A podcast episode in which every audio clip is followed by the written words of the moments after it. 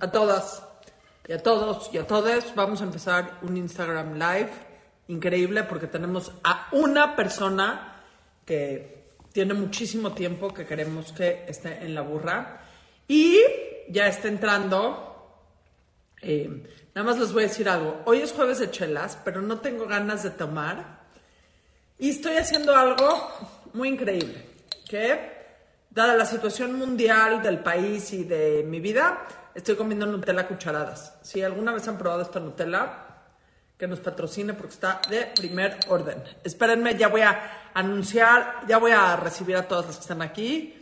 Eh, espérenme, espérenme, espérenme, ¿dónde están estas mujeres? Eh. Laura Hola, Viri. Hola, ¿cómo estás? No sé Em, si me alcanzas a ver. Te alcanzo a ver perfecto. A ver, espérame, déjame acomodo aquí eh, mi teléfono. Hola, ¿cómo estás? Qué gusto. Eh, Hola a todos. Hola, estamos esperando a mis dos co-conductoras que conoces. Y no te dije algo, entonces todavía tienes tiempo. Dime. Este es, un, este es un jueves de chelas, en donde idealmente deberías estarte tomando una chela. Yo no me Ah, estoy pues tomando ya vi, pero estás con Nutella, ¿no? a cucharadas. Porque la situación mundial hoy implica... Una necesidad muy profunda de azúcar, ¿te entiendes? o sea, Oye, pues yo, yo sí voy por mi chela, ¿me aguantas en Órale. lo que llegan el resto? Clarín. Órale, va. Dame un segundo.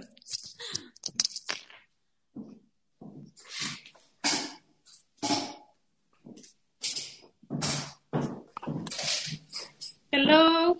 ¿Qué onda? ¿Cómo Ay, estás, Adaiva? ¿Me ves? Yo no te estoy viendo. Te veo súper rosa. Bueno, ¿Ya me ves? Mira, para que no me estés... Es que en privado, esta mujer me estaba cuestionando por qué no estoy bebiendo. Porque estoy comiendo esto a cucharadas. Porque ¿Cuál es tu excusa ahora? Eh, quiero carbohidratos, quiero azúcar, quiero Pero- cosas que nunca como.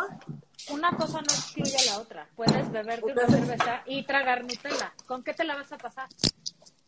Con cuchara. ¿Te vas a Ah, fallé, ¿qué crees que no traigo? Hola, Viri. No tengo. Hola, ¿cómo están? No tienes Déjenme, que- estoy aquí. Chela, ¿tú crees? Ah, No, se vale tequila. Somos, aquí somos inclusivos. Tequila, mezcal, vino, o sea, lo que tú quieras. El Ya, ya es fallé, ya fallé y me, me traje un café. Bueno, Ok, está bien. ¿Dónde está Laura Yo- Manso? Gracias yo no a sé, todos pero que yo- están. para las circunstancias en las que está el mundo, con su permiso, necesito varias cervezas. Salud. Yo, o sea, las que no me conocen saben que, las que sí me conocen saben que como pocos carbohidratos, pero hoy sí. Necesitamos Hoy te, da- hoy te das chance. Quiero decir algo, Dime.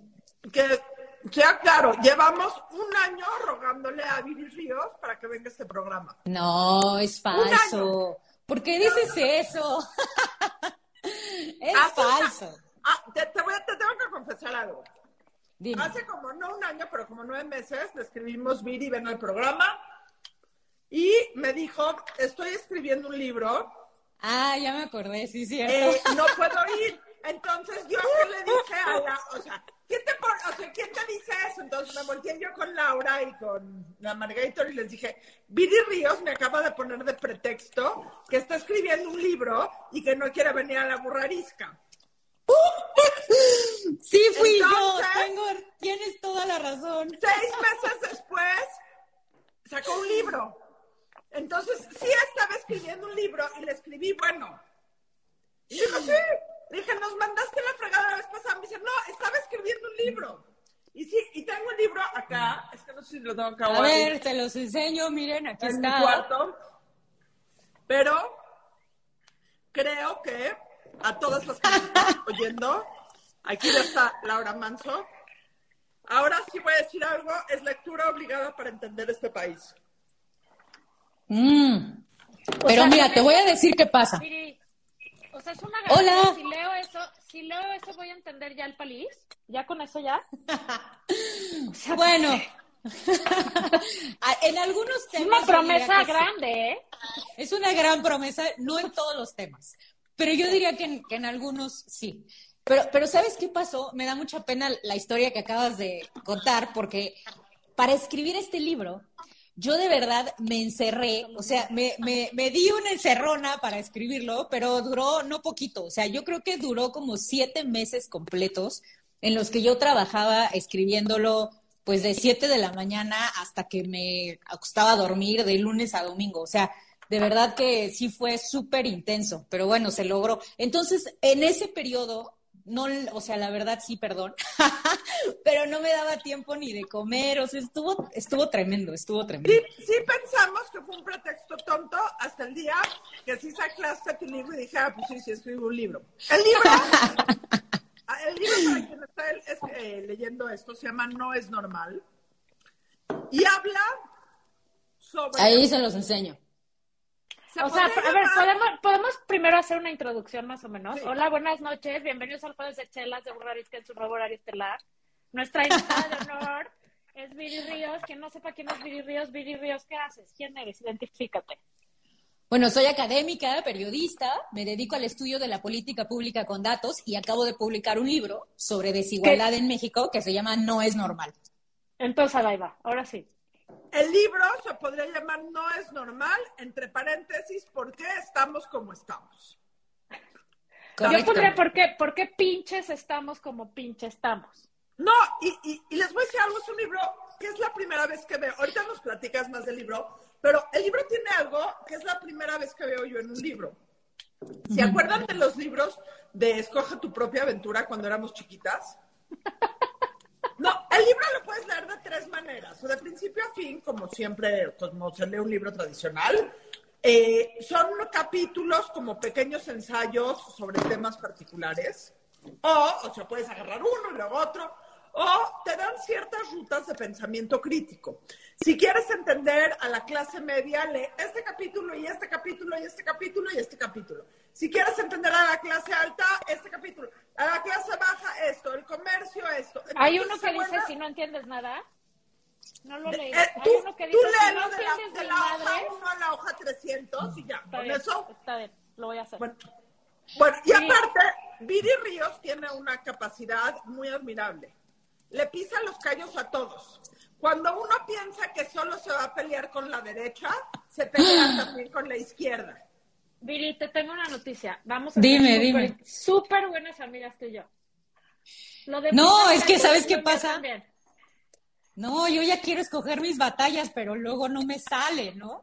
Es como, ya no, ya no me quería pelear con todos, güey. ¿Qué pasó? Que lo volví a hacer. A ver, Pero- Sí, eso me pasa con frecuencia. Mira, lo Pero- que pasa es que yo pienso que en México solamente hay dos partidos, el conservador y el conservador. Entonces, no hay para dónde hacerse. No, de- cuéntanos, cuéntanos, ¿de qué va ese libro? O sea, no es un resumen muy bonito. ¿O de, o de dónde sale Bueno, este libro- de escribir un libro que diga no es normal? Cosa que ya sabíamos, o sea, pero, pero ¿en dónde aterrizas tú no es normal? Bueno, eh, yo creo que no lo sabíamos, ¿sabes? O sea, con la intensidad con la cual se trata de plasmar esto en el libro, creo que a veces no lo sabíamos porque hemos normalizado muchas de las situaciones de desigualdad que vivimos de manera contemporánea. El libro yo lo llamo, me encanta lo que dicen de que es como, eh, pues como tu propia ruta, porque es así. Es de hecho yo lo considero más que un libro, lo considero un libro como de consulta, un manual, eh, que está hecho para cualquier mexicano que esté determinado a crear un país más justo. Lo que no es normal es que un país como México no sea un país rico. Somos la quinceava economía más grande del mundo, somos el principal socio comercial de Estados Unidos, que es una potencia global. Eh, somos además, eh, te- tenemos el mercado doméstico, el octavo mercado doméstico más grande del mundo. O sea, a lo largo del mundo, varios académicos, yo doy, por ejemplo, clases en Harvard durante los veranos. Y la facultad de Harvard, hay varios académicos ahí que han incluso escrito ensayos, documentos de investigación, preguntándose por qué México no es un país más rico. Porque en México el 53% de las personas viven en pobreza. Y a ver, eso no es normal. Sobre todo no es normal para un país de nuestro potencial. Nuestro país debería ser un país de clases medias. Se debería ver como pues las clases medias de la Ciudad de México, de Mérida, de Monterrey. No se debería ver como se ve actualmente Ecatepec, Iztapalapa, Chalco. O sea, es, que eso, eso que hemos normalizado no debería realmente existir. Entonces, no es normal. Lo que hace es caminar al lector a través de este descubrimiento de las anormalidades de este país y de por qué sucede. Y la premisa fundamental del libro es, de hecho, es muy, es muy sencilla, pero yo creo que también muy poderosa, que es que la razón por la cual México es tan desigual es por una simple e importantísima razón, que es que las reglas del juego están mal hechas. Están hechas en favor de las personas con más dinero, de los grandes negocios y de quienes heredaron el poder en detrimento del resto.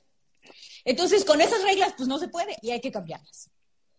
Ahora, algo aquí muy importante, a diferencia de los otros, es que el argumento central, y dime si me equivoco, no te pelees conmigo, por favor. Te lo pido, no te pelees conmigo como te pelees con todo el mundo. O sea, no, yo creo que una de las cosas más importantes del libro, en tus argumentos de que los dados están cargados hacia este lado, o sea, cierto lado, evidentemente sí hacia este lado, es que el hacer un país más justo no implica, no implica sí implica restar beneficios, pero no, implica joder a nadie, o sea, no implica joder a nadie, implica nada más hacer un país más justo. No implica joder, joder, a los joder a los muy ricos, este, joder en el sentido que, que no se sienten este no, que están muy protegidos ahora tal vez sería joderlos ¿no? desde su perspectiva. Bueno, pero ¿sabes qué? Eh, sí, sí, pero es porque no saben, ahora sí que no saben lo que quieren. Porque mira, les voy a contar una de las analogías que yo tengo en el libro. México es un país de 126 millones de habitantes. Pero si tú te fijas cuántos de esos no son pobres, pues ya se te reduce a la mitad. Entonces se vuelve un país de 63 millones de habitantes. Y si te fijas de esos cuáles son clase media, se te reduce al 20% de lo que ya tenías. Entonces, en realidad, México se vuelve un país en donde el consumo pues lo pueden hacer, no sé, ¿qué te gusta? 30 millones de personas. O sea, es un país ya equivalente a pues un país pequeñitititito. Entonces, a los mismos millonarios mexicanos, a los que son vendedores de bienes de consumo, les convendría que nuestro país fuera un país de clases medias. Por eso te digo, el problema de nuestros millonarios es que no saben lo que quieren. Y Tendrían más clientes.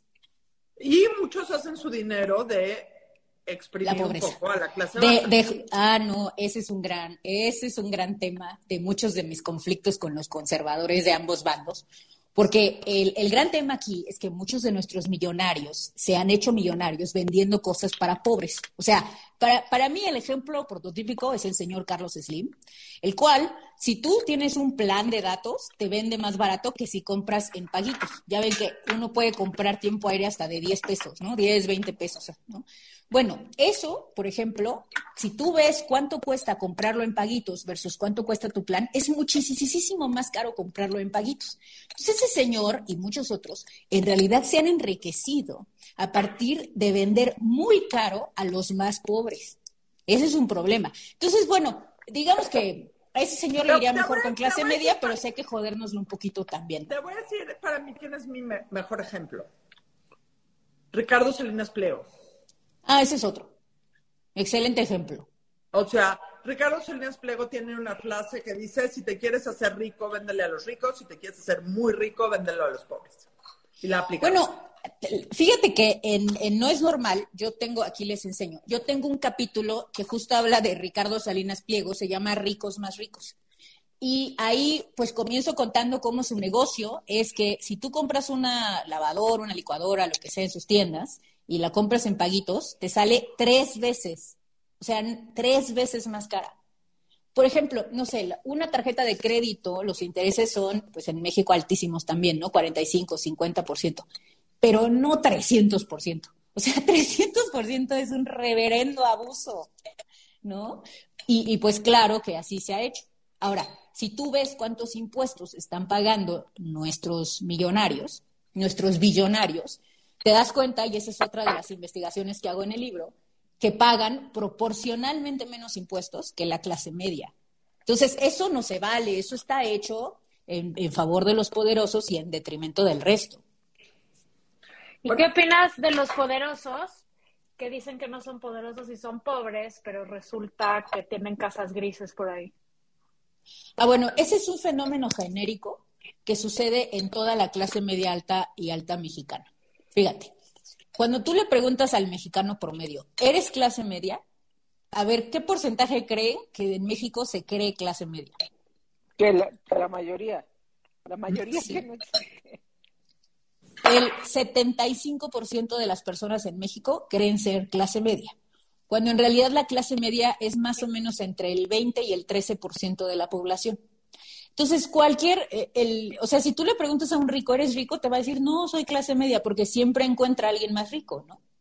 Y si tú le preguntas a alguien de nivel socioeconómico bajo si es clase media, sucede lo mismo, porque la gente también siempre conoce a alguien que está pues más abajo, ¿no? Ese es un fenómeno. Sí, pero, pero me refiero al señor de las mañaneras. O sea, porque tu, tu teoría es totalmente cierta, ¿no? Este país está muy jodido, pero ¿qué, qué tanto nos va a ayudar que haya gente que diga que está muy jodido, entonces va a hacer cosas por los jodidos y entonces por eso ganan una presidencia? Y a la hora de la hora resulta ser que el discurso de la austeridad y de la, todo esto, pues puras habas, ¿no? O sea, es lo mismo corregido y aumentado. O, o peor, o sea, no sé, no, no digo que unos fueran mejor que otros, todos, todo, todo esto que dices, que no es normal Sí. que haya pasado durante tantos años, eh, nada más se, se resuelve en que hoy estemos peor que nunca jamás hemos estado, ¿no? O sea, hoy es el resultado de todos los años de, de no normalidad de lo que estás diciendo. Pero pues está muy cañón Pues que... sí. Mira, es que el discurso de la austeridad es muy conservador. Ese es el problema. Por eso te digo que en México solo hay dos partidos, conservador y conservador. O sea, un, un, gober- un gobierno, sí, un gobierno de izquierda no andaría con discursos de, au- de austeridad. A ver, eso, es eso déjaselo al Fondo Monetario Internacional, a- al Bolsonaro, o sea, pues a la gran derecha, ¿no? A esos partidos este, derechosos de Francia, ¿no?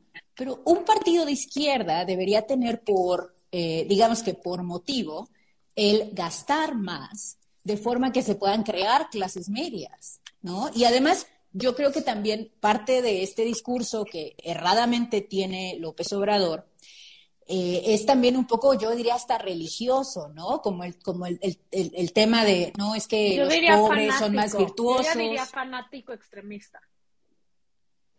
Pues no, no tanto, ¿eh? Yo, yo he visto peores. Pero sí, no. exacto. Siempre, O sea- siempre hay mejor. Siempre hay, pero, dice, pero ¿cuál es la raya? O que sea, divide? yo, ya tengo la pre- yo ya tengo la pregunta con la que voy a acabar este programa. Les aviso. Yo tengo la pregunta con la que voy a iniciar mis preguntas. A ver, Ok. vamos a ver. A ver, a ver, a ver. A, a- a mí lo que, que, que siempre eh, me interesa lo que, lo que dices, Viri, me parece que, que has realmente eh, como, como puesto a pensar a muchos, y justo también Adina lo, lo, lo, lo describe muy bien, pero, pero cuando muchas veces, bueno, la clase media, la pequeña clase media o lo que, lo que Ujú. sea, quienes podemos, quienes tenemos acceso a la educación, quienes tenemos este, que- quienes tenemos posibilidades, quienes no, no accionamos en lo suficiente, quizá por muy ignorantes, ¿no? Por ahí dices en el libro, o sea, que, que, que de esto se enteren las clases medias. Es tan importante sobre lo que, o sea, la teoría que expones, ¿no? Claro. La realidad del país. El, el, tú has, has como ido a lo largo del tiempo señalando cosas que se señalaban quizá muy poco apenas, este, porque bueno, pues Muy el poco. era otro, pero, pero, eh, y a mí lo que me parecía interesante de que vinieras a la burra es precisamente eso, que, que esas clases que tenemos acceso a la educación, ¿qué estamos haciendo tan mal? ¿Qué estamos haciendo tan mal? Porque los ricos, los ricos, los ricos están haciendo su negocio. Su, Claro. este, me voy a parar con el SAT para no pagar impuestos. Eh, Claro. O sea, los ricos se están preocupando por hacerse más ricos. Y si llegó un nuevo presidente que dice que es de izquierda, lo que sea, bueno, pues voy a ir a negociar con el nuevo presidente. O sea, a mí Claro. no me importa, ¿no? Pero, pero quienes, pero quienes sí vamos a la universidad, quienes sí tenemos acceso a la educación, este, no estamos haciendo lo suficiente para que este país cambie. No estamos haciendo Tienes nada. toda la razón. Nada. O quizá Esa nada, es la o quizá respuesta. nada. Entonces, eso, eso era lo que, eh, o sea, ha sido como tú muy puntual en señalar también ese tipo de cosas. Mira, nuestro problema empezó en, en el año 2000. Les voy a contar mi teoría, porque yo tengo una teoría de por qué la clase media no se, eh, pues justo lo que dices, ¿no? ¿Por qué no nos ponemos al tiro y, y- y hacemos un cambio, ¿no? Porque al final del día estamos en una democracia, ¿no? Yo creo que, fíjense que los neoliberales que sí existen, los neoliberales que sí existen, Ay, aguántenme, ya volví. Nos hicieron creer que el gran problema de México era que nos gobernaba el PRI y que el día en que el PRI se fuera, México se iba a convertir por arte de magia en una democracia. Entonces la clase media se organizó. Si tú te fijas, la clase media de hecho estaba muy politizada al final de los años 60, el movimiento del 68 era un movimiento de clases medias, era un movimiento de estudiantes universitarios de escuela pública. Eh, el, no sé, la, la elección de 1989 que ganó Cárdenas, pero que se la quitaron, del 88, perdón, que ganó Cárdenas, pero se la quitaron, también tenía una gran moviliza- movilización por parte de las clases medias. Pero cuando ganó Fox, las clases medias creímos que ya habíamos ganado y nos despolitizamos. Nos despolitizamos y ya no continuamos organizados demandando que esta democracia electoral nos respondiera, no solamente en lo electoral, sino también en la política pública y en los resultados. Entonces, fast track a 20 años después. Lo que está sucediendo es que tenemos una democracia electoral magnífica, perfecta. Uno, de hecho, nuestro INE pues es galardonado internacionalmente, pero no tenemos una democracia real, una democracia de resultados. La prueba para mí fidedigna es que en México la mayoría de la gente, el 53%, es pobre. A ver, ese resultado no debería existir en una democracia, en donde se supone que se gobierna para las mayorías. La mayoría no debería estar pobre. Entonces, nuestra despolarización vino de que creemos que el paladín de la justicia y el paladín de la democracia es Lorenzo Córdoba, un mi rey que está llevando una institución de lujo, pero que no está haciendo nada por tener ningún resultado objetivo en favor de una política pública ah, que, res- que, que le responda ver. a la gente, ¿no? Por favor, no nos No estoy, a ahí no estoy de acuerdo. sí. Pero hace 35 segundos, hace 35 segundos dijiste que uno de los grandes atributos de México era tener una democracia electoral de Sí. primer nivel. Y, e insuficiente. Es, es un atributo Está bien. genial, pero insuficiente. Y 35 segundos después dices que Lorenzo Córdoba es un, o sea, Mi rey. mi rey. Pues sí, es lo que es. Pero, o sea, no lo vamos a negar. Pero, pero, pero mira, es como si haz de cuenta, tú ahorita me ves así fabulosamente vestida con mi suétercito y todo, y de repente me levanto y estoy en calzones. Pues se faltó la mitad, ¿no? Yo, yo sí Se faltó la mitad del show. Yo- Así estamos. Mi- entonces, de aquí para acá es Lorenzo Córdoba y todo lo que ha hecho muy bien. Y luego lo demás tenemos en calzones. Y sabes qué? La clase media observa al INE y cree que ya con eso logramos una democracia. Claro. Cuando en realidad contigo. lo que En yo eso- muestro aquí, estoy de acuerdo contigo. lo que yo Claro, muestro aquí es que estamos a millas, a, a- a lejana distancia de ser un país democrático y más bien nos parecemos una plutocracia. Pe- Pero, la pero- polarización y que en la polarización este tipo de cosas este pues incomodan a unos y a otros no porque no va- no vayas a criticar a nuestra burbuja porque te sales de la burbuja o sea te vas Sí. ¿no? Les voy a O decir sea, que el, el, el, el ser crítico hacia ambos lados es algo este pues que, que en un país polarizado y polarizado como consecuencia en efecto de las diferencias pero eh, es es como no ay, si vienes a criticar al INE no cómo este entonces este pues eres morenista ah este, eres morenista criticas a AMLO no entonces este y entonces somos incapaces de ver nada es, es- es- o sea la, lo que anotaste sobre la nos despolitizamos exacto de, ya ganó Fox y ahí lo dejamos hacer nada durante su presidencia no Eh, y luego entonces ahora estamos divididos, estamos peor, porque entonces, eh, qué, qué grave, ¿no? Este, polarizados y de, este, despolitizados, huevones. porque yo siento, yo siento que hemos, este, nos hemos politizado un poquito más de hace algunos años. Sí, eso nos ha ayudado López Obrador, sí. Ahora, es un tema de, de un roto y un descosido porque tenemos una democracia electoral y no una democracia funcional, pero tenemos ciudadanos que piensan que la única participación democrática que tienen que tener es el día que hay votaciones. Exacto. Y que nos olvidamos los 100%. mil otros días de los tres años que hay entre votación y votación eh, intermedia y normal de lo que hay democracia. O sea, de cierta manera, y odio decirlo, pero tenemos un poco lo que, por lo que luchamos. Tenemos lo que nos merecemos, güey. Tenemos un país en el que no hemos participado durante años, no importa de la clase que seas, ¿no? O sea, los ricos, como tienen su lugar de súper ricos y me vale madre si yo en el momento que quiera me largo a Miami, de todas maneras lo que pasa aquí me vale madre, pues les vale madre, ¿no? Yo, o sea, creo que estamos un poco... Eh, contextualizando y, o sea, y no es por aquí ponerme en ningún papel, pero creo que estamos generalizando un poco el, la palabra de los ricos, porque también hay los ricos que tienen empresas que le dan empleo a 10 mil personas. estamos hablando generalmente. O sea, también, o sea, también creo que en todo tenemos que ser un poco de excepciones. O sea, también hay una clase, también hay una clase empresarial pujante eh, y luchona que ha sostenido parte de este país, ni perfecta, ni incorrupta, ni nada por el estilo, pero hay de o sea, en todos los grupos hay buenos, malos, ricos, malos. Eh, ricos, buenos, ricos, malos, eh, clase media buena, clase media mala, y en la clase baja creo que no hay manera de poner ese tipo de adjetivos porque los infiernos que viven no merecen los adjetivos. Ok.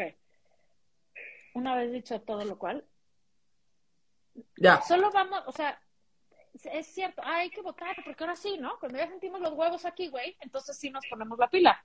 Pero es exactamente lo mismo que pasa con pensar que el día que te cases vas a ser feliz para siempre. Ese es el ejemplo más idiota. Así es. exactamente eso. Es poner eh, la expectativa de, ay, cuando me case todo va a estar perfecto, voy a ser feliz, no va a haber ni un pedo.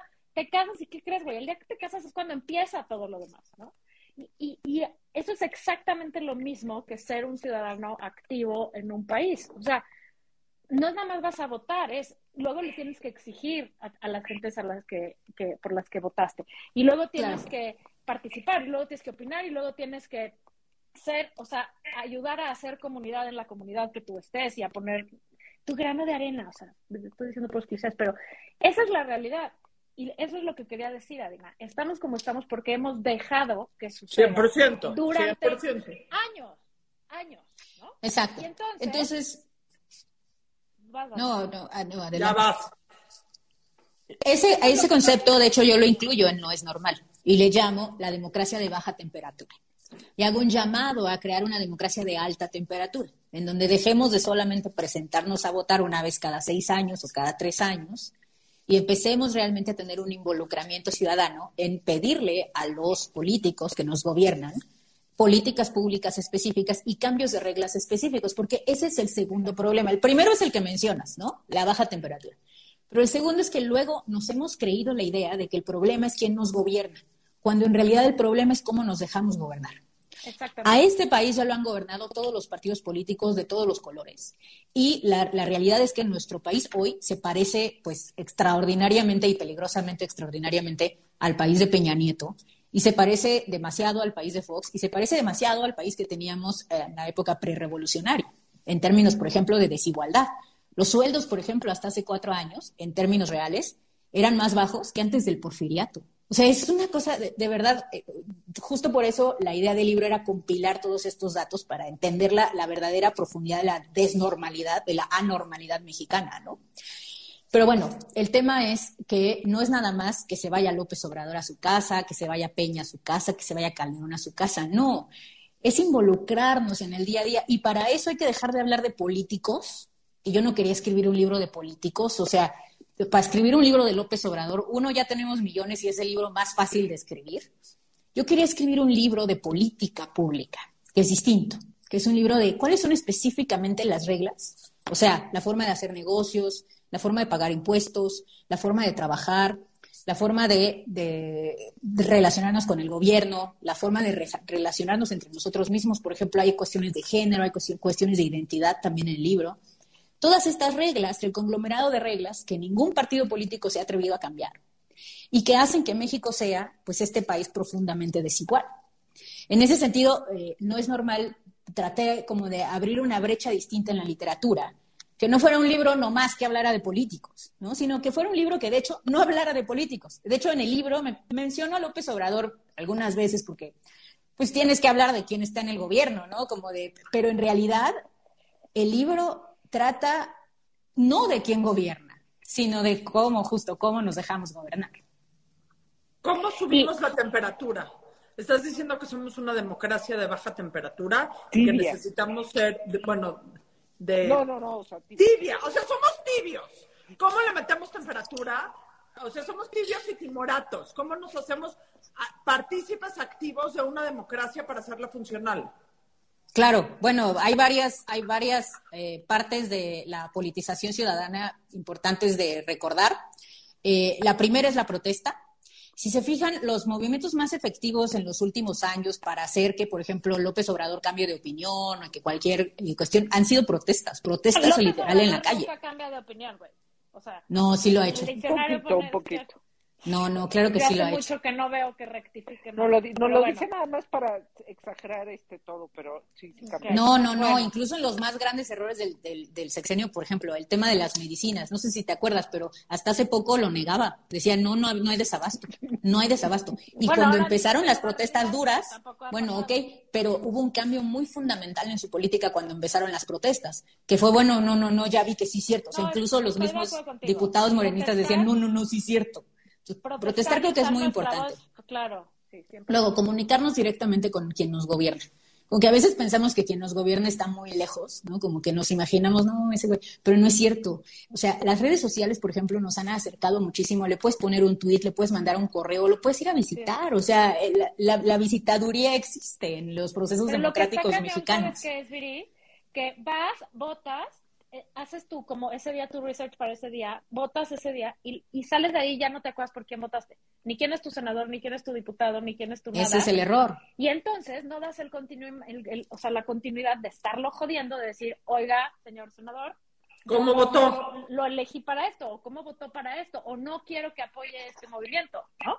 Se nos olvida, güey. O sea, no estamos ahí sobres, se nos olvida que son nuestros empleados. Y no lo digo para nada desde un punto de vista mi rey, como dices tú, lo digo desde un punto de vista que se nos ha olvidado que este país es nuestro, no de los que están gobernando. Claro. Y entonces los dejamos hacer lo que sea y por eso hacen lo que sea. Claro, completamente. Ahora, otro tema muy importante es reclamar la política en nuestras manos. Yo en, el libro hablo de cómo pues las clases medias dejaron de aspirar a ser políticos y ese es un grave error. Porque mientras los, los, o sea, la clase política mexicana, fíjense que es un caso de estudio porque normalmente, no, es de verdad, es estudio, porque en Latinoamérica, cuando tú ves de dónde proviene la mayor parte de la clase política, provienen de dos lugares, de movimientos estudiantiles, como por ejemplo el presidente de Chile que acaba de ser electo, o de movimientos laborales, de sindicatos, de grupos de trabajadores. En México no es así. En México la mayoría de nuestros políticos son políticos de profesión, vienen de familias políticas, son hijos de políticos que eran políticos sus abuelos, que, o sea, es como una profesión que se hereda. Entonces nuestra clase política no es representativa de la sociedad, es representativa de la clase política misma. Entonces tenemos es una monarquía como en todas las industrias, debo decir, ¿eh? porque eso se repite también en los columnistas de opinión, en la manufactura, en el turismo, en los, o sea, en todos. Es que es, brutal, es de verdad brutal. O sea, bueno, ya, luego hablamos de la plutocracia. Pero, pero el tema es cómo em, hemos dejado la clase media de hacer política. O sea, la simple política de que si, si tú tienes capacidad de pues entrarle a un partido, afiliarte y empezar a buscar una candidatura, ¿no? O sea, eso es que eso de verdad lo tenemos que hacer. No, no, no va a pasar. No hay, no hay por quién votar, porque eso no pasa. No, no, digas eso porque esa es mi última pregunta que te voy a hacer cuando acabe el programa. Ay, perdón. no, tienes razón, no hay movilidad social y no hay movilidad política.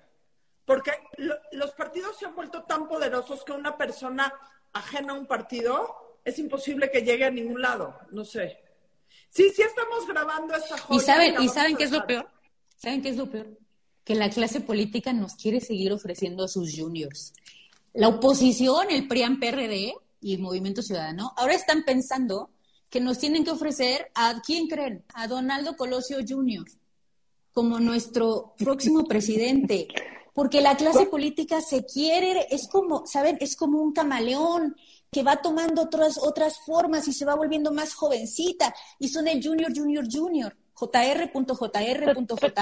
Te voy a decir una cosa, te voy a decir una cosa desde mi cero experiencia en la materia. Como un vil ciudadano. Un gran problema que tiene este país es que el mierdero es tal que ser político está mal visto. Porque el narco está tan metido, la corrupción está tan metida, o sea, es, es, peligroso, literalmente arriesgas tu vida en ciertas partes de este país o en todas, ser político, ser candidato a lo que sea, ¿no? Eh, por un lado. Por el otro lado, el cochinero es tan brutal que, güey, si tu hijo te dice, quiero ser político, claro que yo le diría, bueno, vas, que bueno, eres la esperanza de México, ¿no? Te apoyo, mijo.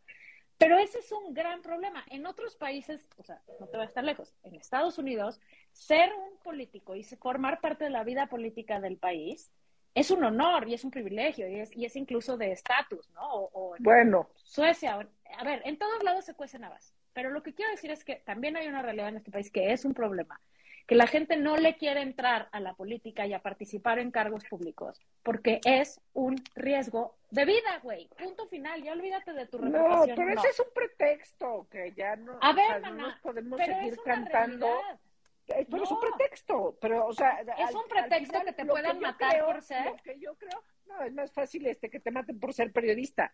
Eh, lo que yo o creo... Sea, te matan por lo que sea, ese es el pedo. Este, pero, ajá, pero bueno, pues, después de ser periodista, ser un candidato a cualquier puesto, en cualquier lado, en donde trates de hacer las cosas distintas, estás en me, pedos, güey. Me gustaría también hablar de eso con Viri. Es que justo creo que es un tema que tenemos que hablar, eh, más allá de la política, de otro tema que tiene que ver con la política y tiene que ver con ella.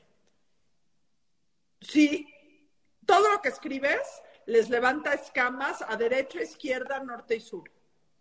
Y las agresiones que recibes en medios, en personas, en todo, son devastadoras. ¿Nos puedes platicar un poco de eso? ¿Qué es ser una mujer periodista, opinionada, eh, dedicada a la política en México el día de hoy? Bueno, es un pecado, ¿no? Porque el, pecado consiste en dos cosas. Una, en, ser mujer y tener tus propias opiniones y en que no te puedan explicar cosas, que me encanta porque les cuento una, anécdota que me fascina porque me parece que refleja perfectamente eso, que es que yo tengo un capítulo No es normal, para quien ya lo, ya lo leyó, que se llama, eh, se llama Extorsión Certificada. Extorsión Certificada habla del notariado y de cómo los notarios, con un monopolio que nos cobra precios excesivos, por hacer cuestiones que ya se podrían hacer con blockchain eh, y que se podrían hacer con tecnología y no solo eso, en muchas ocasiones se han convertido pues en una cuestión heredada que se otorga a los amigos de los gobernadores poderosos. Entonces, yo escribo este eh, capítulo, me habla inmediatamente eh, señor muy importante, director de uno de los más importantes colegios de notarios, para explicarme cosas, ¿no? Y yo le dije, no, no te preocupes. O sea, no me tienes que, ya, yo ya estoy cansada de que los hombres me expliquen cosas. Ya no me expliques nada. Y me dice, no te preocupes. Si estás cansada de que te expliquen los hombres, si quieres te mandamos a una mujer para que te explique. y eso me parece extremadamente revelador de lo que es ser mujer y tener opiniones, en donde nadie toma tus opiniones en serio todavía, pero bueno, ya se está forjando, creo, algo distinto, ¿no? Y creo que esa es, la primera parte del pecado. Y la segunda es no ser obradorista o no ser antiobradorista. Ese es un tema como de la, de la polarización actual, en donde a cualquier tema, miren, yo tengo dos listas que sigo en Twitter. Una que cree que se llama la oposición y otra que cree que se llaman los obradoristas.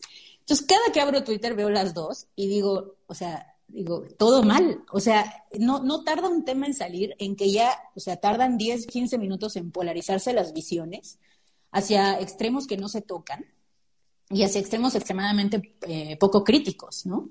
Entonces creo que en, en esta, en esta específica coyuntura, pues te va muy mal si no estás en alguno de esos dos lados. Pero yo estoy jugando el juego de largo plazo porque yo quiero estar escribiendo por mucho tiempo.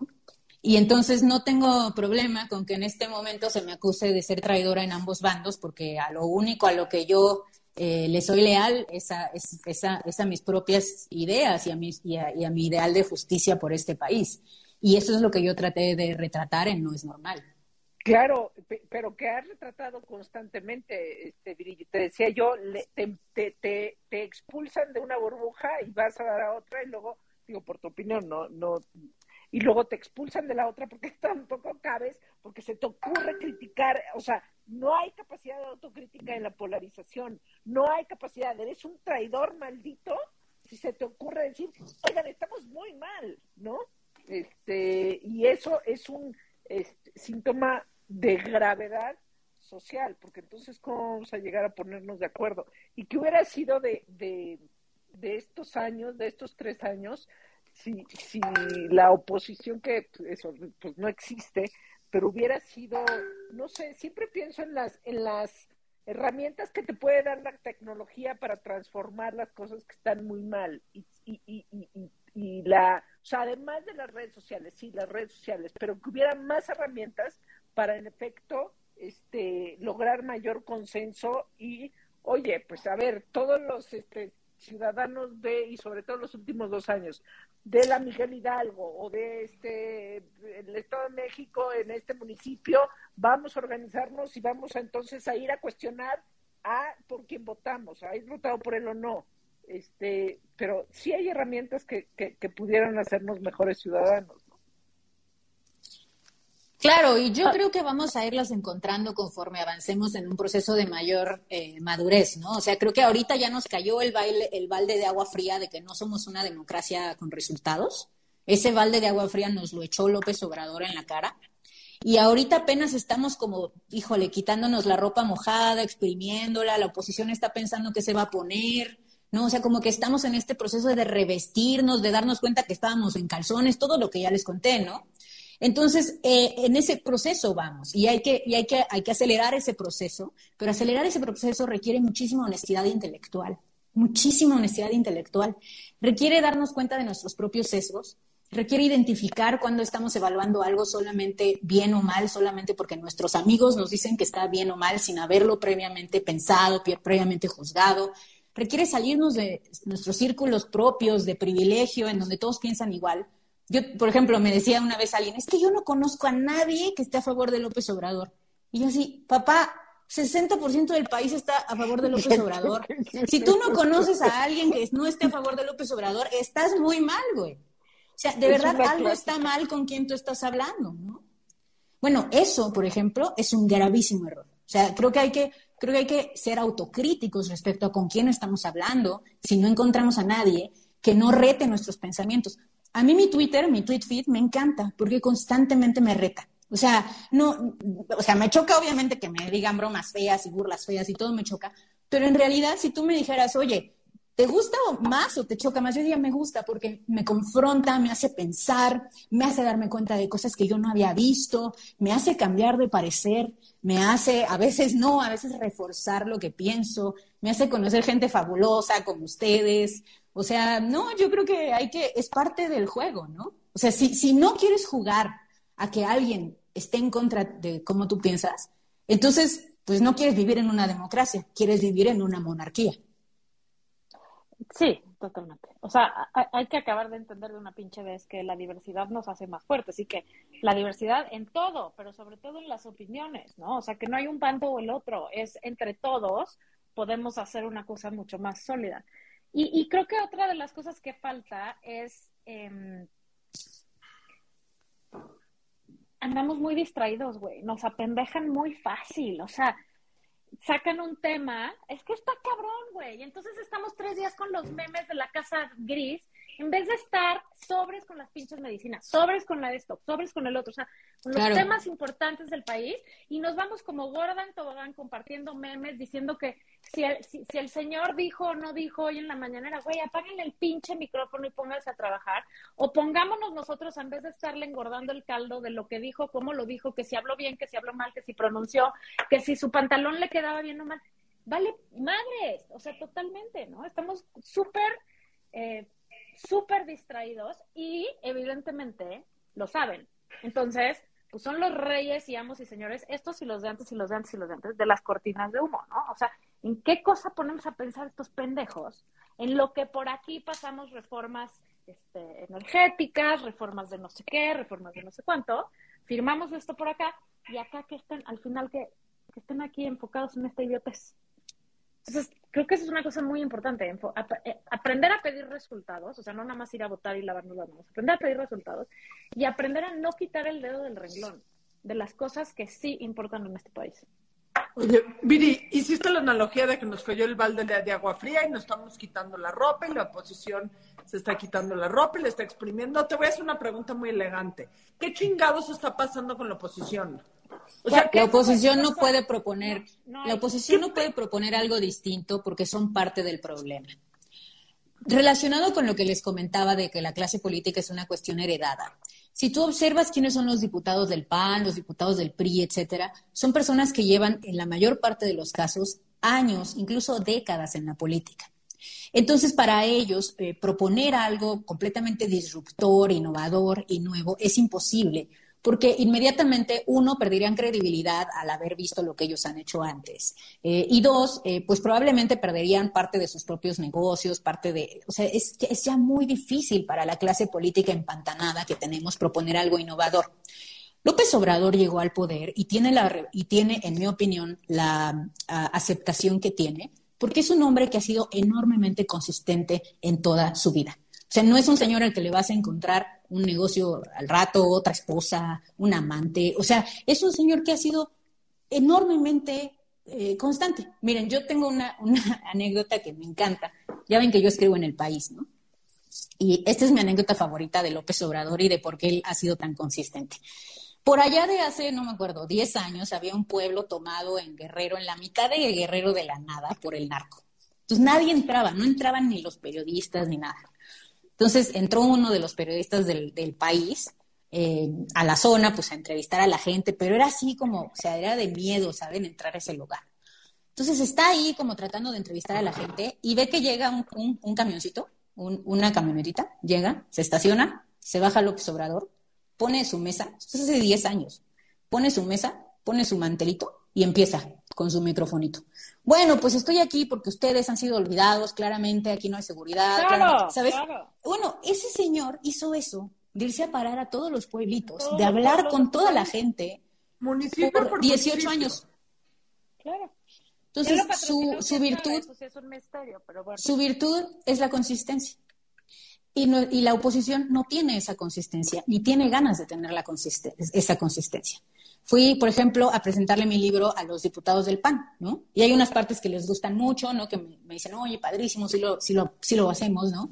Pero en la parte donde yo, por ejemplo, critico a la banca, uno de los, era senador, uno de los senadores del PAN, me dijo, oye, no, yo tengo uno, yo tengo bancos, yo tengo microfinancieras, ¿y de qué estás hablando? No abusamos de la gente, ¿no? ¿Sabes? Pues ese es el problema que la gente que está en el poder ya tiene invertido capital, dinero, prestigio, todo en la forma de hacer negocios actuales. Por eso la oposición no nos plantea nada distinto, porque plantear cosas distintas no es difícil. La oposición dice es que la gente que, le da como beneficio de la duda a la oposición dice es que no se les ocurre, no es cierto.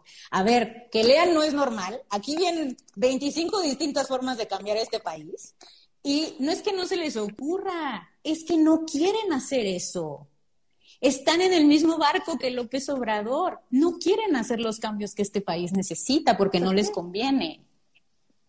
A ninguno, ¿eh? O sea, al revés. Les conviene que cada vez esté más jodido, a unos por unas cosas y a otros por otras. Y nosotros estamos sentando viendo, sentados viendo cómo pasa eso en nuestro país. No, mi pregunta, y digo que era mi pregunta final, es, un programa súper, súper positivo para un día del mundo como hoy, ¿no? O sea, deberíamos antes de que hagan su pregunta final. Bueno, para que se les quite la tibieza. No podemos hablar de cualquier pendejada, please, solo para que nos vayamos a dormir sin este estrés. A ver, le voy a hacer una pregunta y luego platicamos con Billy de por alguna estupidez. Me parece muy bien. Si hoy, 24 de febrero del 2022, tú tuvieras una varita mágica y fueran hoy las elecciones y tú pudieras elegir al próximo presidente de México, ¿quién crees tú que debería ser el próximo presidente de México? Cualquier persona, o sea, puedo, puedo decir así cualquier nombre. O sea, yo tiene que ser un político ya. No, no, no, no, no. O sea, alguien, alguien que, o sea, alguien que, digo, yo, si me vas a decir a mí, yo no puedo, estoy ocupada los próximos tres años. Pero, no, alguien que, alguien que, que tú puedas ver, puedas visualizar en Los Pinos o en Palacio Nacional, donde quiera vivir el próximo a ver, Para darle una pequeña salida, Viri, puedes decir dos o tres. Sí. Que te parecería que tienen potencial. Yo no podría decir ni uno, entonces... Híjole, no, no, es que no, no, es una pregunta muy difícil. Pero te voy a decir por qué es muy difícil, Adina, porque yo no creo que un presidente vaya a cambiar las cosas. O sea, por mí pon ahí arriba a Paquita la del barrio, no importa. Pues más, voy a seleccionar a Paquita la del barrio, porque yo creo que no importa quién nos gobierne allá arriba. Lo que importa es qué le demandamos que vaya a hacer. y sabes qué, Paquita del barrio, como, como a lo mejor no tiene mucha idea de qué hacer, hasta va a ser más receptiva a escuchar ideas que, no sé, que el que Colosio Junior. Que Colosio Junior. Perdón. O que el presidente que tampoco tiene idea y tampoco quiere escuchar. O que López Obrador. No es Junior. Sí, exacto, exacto. Es que yo sí votaría por, por, por quien fuera. No, es, es, en mi opinión, es francamente, el presidencialismo nos ha hecho mucho daño. Eh, porque ha concentrado eh, los deseos de la población en, en, una persona que a veces resulta alguien como Peña Nieto, o sea, imagínate, ¿no? Este, y, pues no. Ahora, me la pones, me la pones muy difícil, pues, no sé, honestamente no sé. El, el, el, el echar este, ese pensamiento de todo, todo tiene, de todo tiene la culpa el presidente, de todo, absolutamente de todo. O todo nos va a Es un grave, es un grave error y, y además creo que estamos cayendo este durísimo, precisamente, bueno, particularmente la mañanera lo hace más complicado, o sea, o más negativo, pero en efecto, este, y él tampoco ayuda. Hay, hay, hay preguntas que dice, ¿y esto por qué lo tiene que estar, este, porque tiene que estar hablando el presidente de esto? Ahora, yo sí, hay, yo, sí hay, yo sí hay políticos que admiro, ¿eh? Por ejemplo, ahorita, así de, de bote pronto, a mí, me, a mí, por ejemplo, Patricia Mercado, me parece una mujer de primera, muy consistente en su ideología, una mujer de izquierda de verdad, o sea, con, con, con, mucha claridad respecto a qué necesita este país. Por ejemplo, ella a mí me gusta, ¿no? O sea, pero, pero, pero, por ejemplo, es como te pones a pensar en su partido, ¿no? Movimiento Ciudadano, que ya, que ya casi nos quería meter gol con, con palazuelos, y ahí es donde ya se empieza a complicar la cosa, ¿no? Entonces es, es difícil.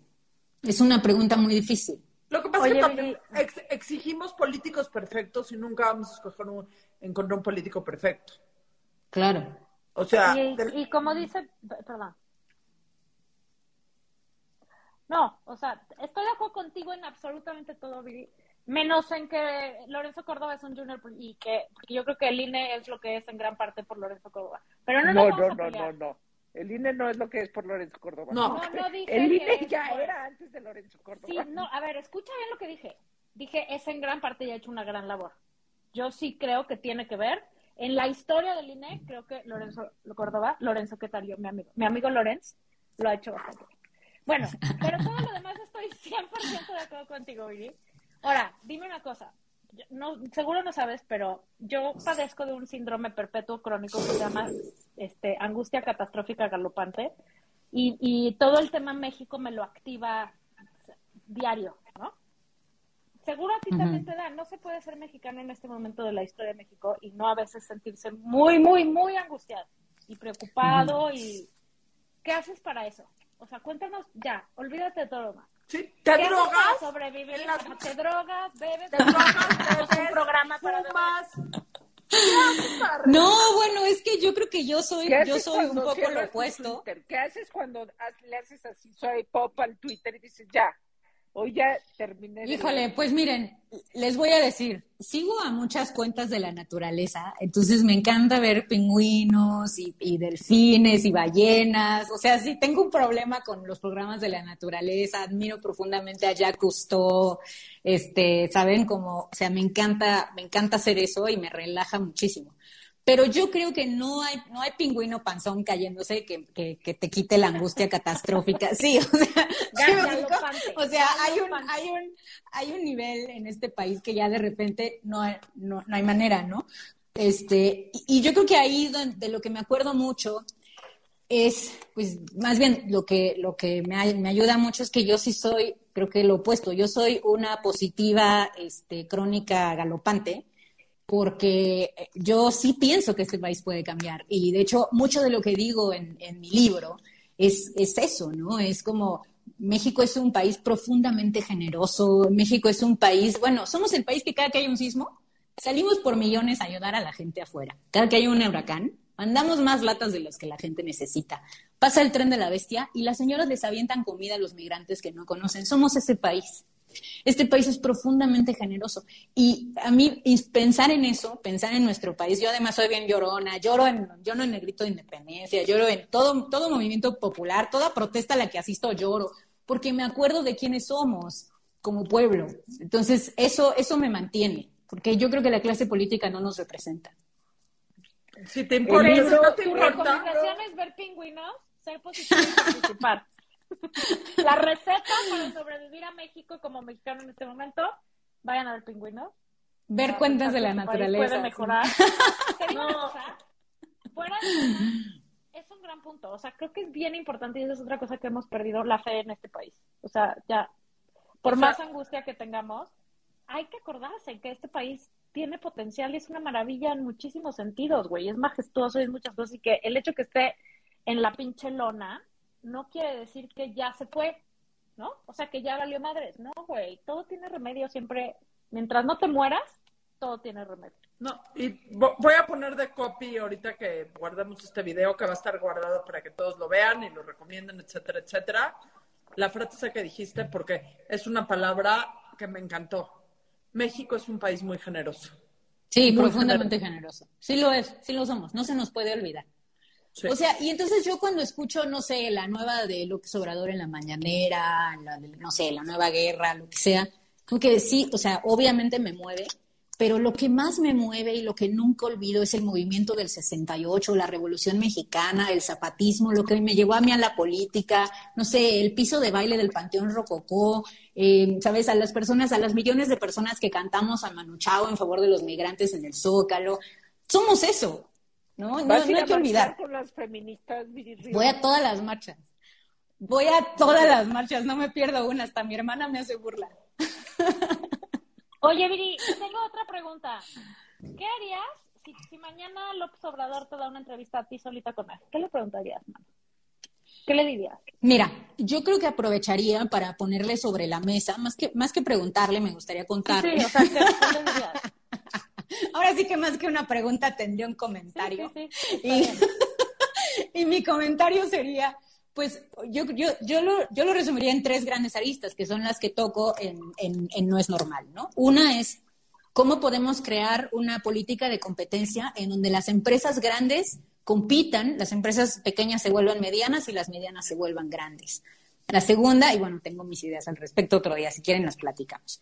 La segunda es ¿Cómo hacemos para que el trabajador en México tenga mayores salarios y se quede con una mayor proporción del valor que generan las empresas? Eso también tengo ideas de cómo hacerlo y tenemos que impulsarlo. El trabajador mexicano le va muy mal. Y la tercera es cómo hacemos para que los ricos paguen más impuestos, porque hoy en día las clases medias pagamos más proporcionalmente que ellos. Entonces le expondría, le expondría, eso haría. y ya, en mis cinco minutos lo llevaría todo. Gran cosa, gran. Me parece muy bien. Si un día me invita a mí, te mando de mi representante, porque yo cero sería tan diplomática, la verdad. No, cero. Entonces te aviso. Yo te, te, hablo y te digo, Viri, ¿me cubres, please? Seguro lo vas a hacer mejor que yo. Oye, Viri, para acabar, para cerrar con broche de oro, dinos una cosa de Viri Ríos que poca gente sepa. No con política, no. Una cosa de, de Viri Ríos que poca gente sepa y que estés muy orgulloso de esa cosa de Viri Ríos tú. Oh, bueno, Que no, híjole, no sea tu libro ni nada de eso. O sea, Nada, que no nada, sea relacionado mortales. con mi trabajo. Nada, mortales, nada. sí. Viri Ríos, no la doctora Ríos. Bueno. Viri Ríos. Soy muy buena bailando cumbia. y me gusta ir al sonidero. Y cada que puedo, bueno, ahorita ya no he ido por la pandemia y todo eso, pero cada que puedo voy. Y antes de la pandemia fue al sonidero de Tepito y la pasé de mega requete lujo y es genial, me encanta, me parece así uno de los... Es, es una exquisitez el, el fenómeno del sonidero, es la mejor fiesta que hay. La cumbia nos salva. La cumbia nos une. Hashtag todos bailando cumbia. ¿Cómo, Sí, cómo sí. redes, Viri? ¿Dónde vamos a comprar tu libro? ¿En dónde te seguimos? ¿Qué hacemos? Bueno, mi Twitter es Viri-Ríos, en Instagram estoy como Viri Ríos C de casa. Mi libro está en todas las librerías, pero creo que lo más fácil es Amazon, porque ahí lo tienen en papel, en digital y en, en Audible, que es eh, su app para escuchar audiolibros. Eh, así que, pues, anímense, no es normal. Aquí No está. es normal, está muy, está muy, está muy práctico, como dijo Adina, uno lo puede leer bien fácil. No, Viri, Muy bien. eh, además de que México es un país muy generoso, tú eres una persona muy generosa con tus conocimientos y con tu amor a México. Muchísimas, Ay, muchísimas gracias a ustedes por invitarme.